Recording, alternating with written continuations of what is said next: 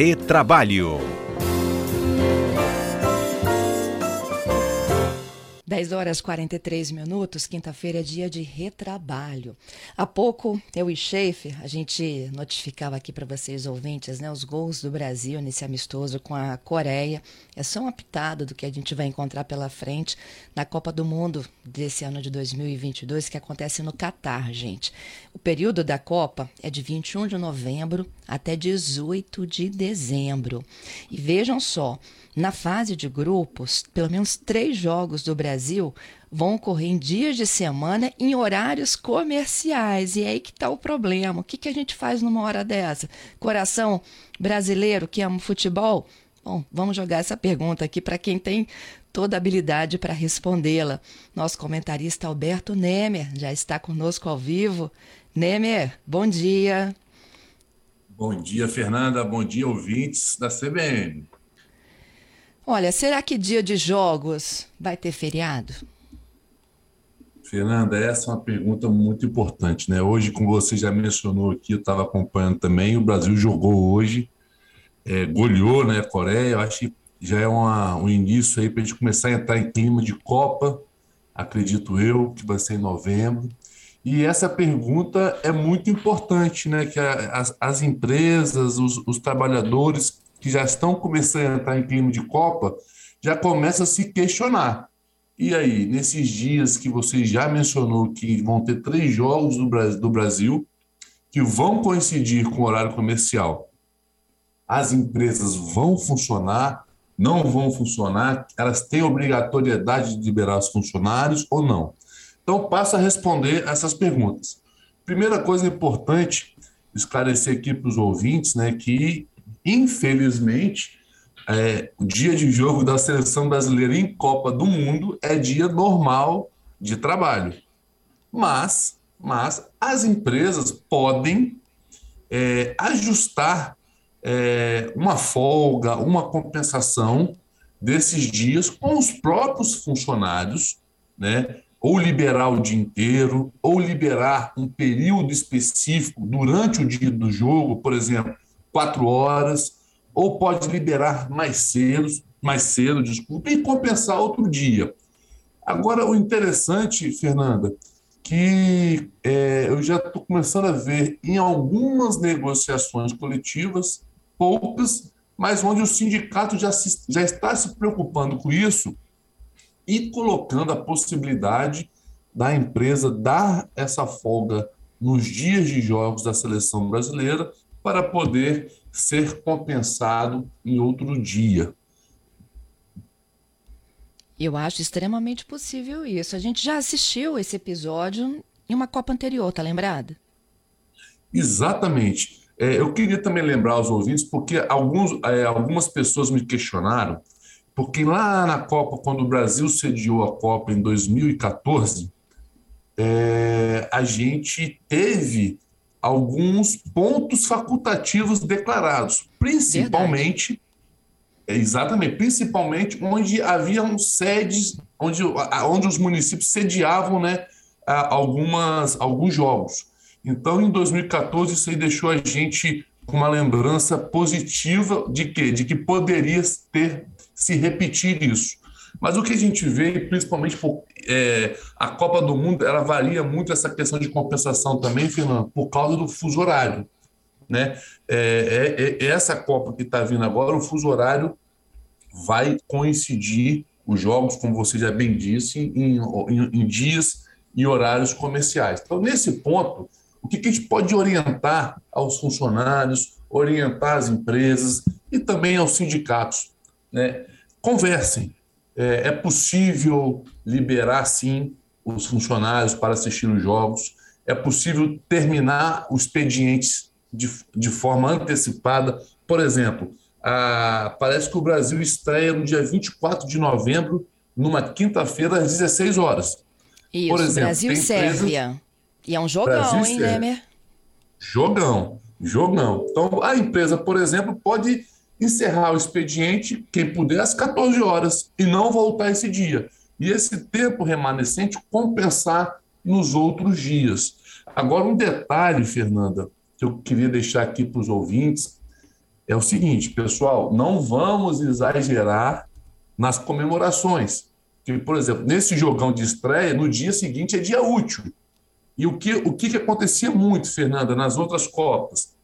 Pessoas que às vezes exageravam, não iam ao trabalho, tomavam falta injustificada, ou às vezes, uma pequena minoria, tentavam arrumar atestado médico. E às vezes esse atestado médico não era verdadeiro, era falso, e aí gerava uma justa causa. Então que a gente vergonha, tem que né, comemorar. Né, Dia de jogo, é. arrumou um atestado, é muita cara de pau também, né? E olha, e, te, e tinha muito, tá? E, e, sabe como é que as empresas investigavam? Era muito fácil, ainda é fácil. Era só ir na rede social. Você viu que a pessoa lá estava comemorando, que tem uma tradição aqui em Vitória, especialmente, né, né, Fernando? Que após os jogos da seleção, principalmente das vitórias, as pessoas gostam de se encontrar em algum lugar. Por exemplo, aqui no Triângulo das Bermudas é um lugar conhecido e famoso por isso, por aglomerar pessoas após é, as vitórias, os jogos da seleção brasileira. E, e, algumas pessoas gostam de postar. E essas postagens depois militavam contra o próprio trabalhador. Então a gente tem que sempre atuar na boa fé, né? É, não abusar. Estou vendo aqui que vai ter jogo, por exemplo, Brasil e Camarões, dia 2 de dezembro. É uma sexta-feira às 16 horas. Esse aqui, Fernanda, a gente pode cobrar do caso, fazer um churrasquinho para gente, porque dá para emendar no final de semana com tranquilidade. Pois é, eu estou vendo aqui que o único beneficiado nessa história é Mário Bonella, no cotidiano. é verdade. Não tem, você eu não tenho chances nisso. Estou na torcida. Ó, só para os ouvintes entenderem, ó, o Sérvia e Brasil, Brasil e Sérvia, 24 de novembro, 4 da tarde, é uma quinta-feira. Não é feriado na sexta e nem na quinta, né, Nemer? Não é feriado. Brasil e Suíça, 28 de novembro, segunda-feira, uma da tarde. Exatamente. Horário de almoço para muita gente. Primeiro tempo, então, está garantido para muita gente. Exatamente. E Brasil e Camarões, 2 de dezembro, é uma sexta-feira, 4 da tarde, aí é praticamente o sexto, né, Emer?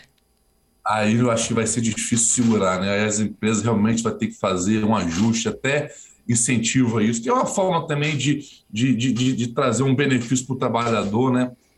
É um país que tem uma vocação para o futebol. Aqui realmente vai ter que cestar, acho que a partir das, das 14 horas, acho que muita gente já vai cestar aqui, o, Fernanda. Pois é, e se a gente avançar, nós temos na primeira chave oitavas de final, 5 de dezembro, quartas de final, Perfeito. 9 de dezembro, semifinais, 13 de dezembro, tudo dia de semana, viu, gente? Segunda, sexta, terça se for da segunda chave, as oitavas de final também, 6 de dezembro, uma terça. Semifinal, 14 de dezembro, uma quarta. Nossa, e se tiver final? Exatamente. Se tiver final, vai ser no dia 18 de dezembro. Dia 18 de dezembro, deixa eu olhar no calendário aqui, que dia da semana é 18 de dezembro. É um, é um domingo. É um domingo, exatamente.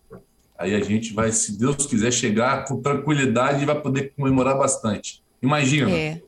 Mas para quem trabalha por escala, nem todo mundo vai ter tranquilidade nisso, né? Chegou uma pergunta aqui do Douglas.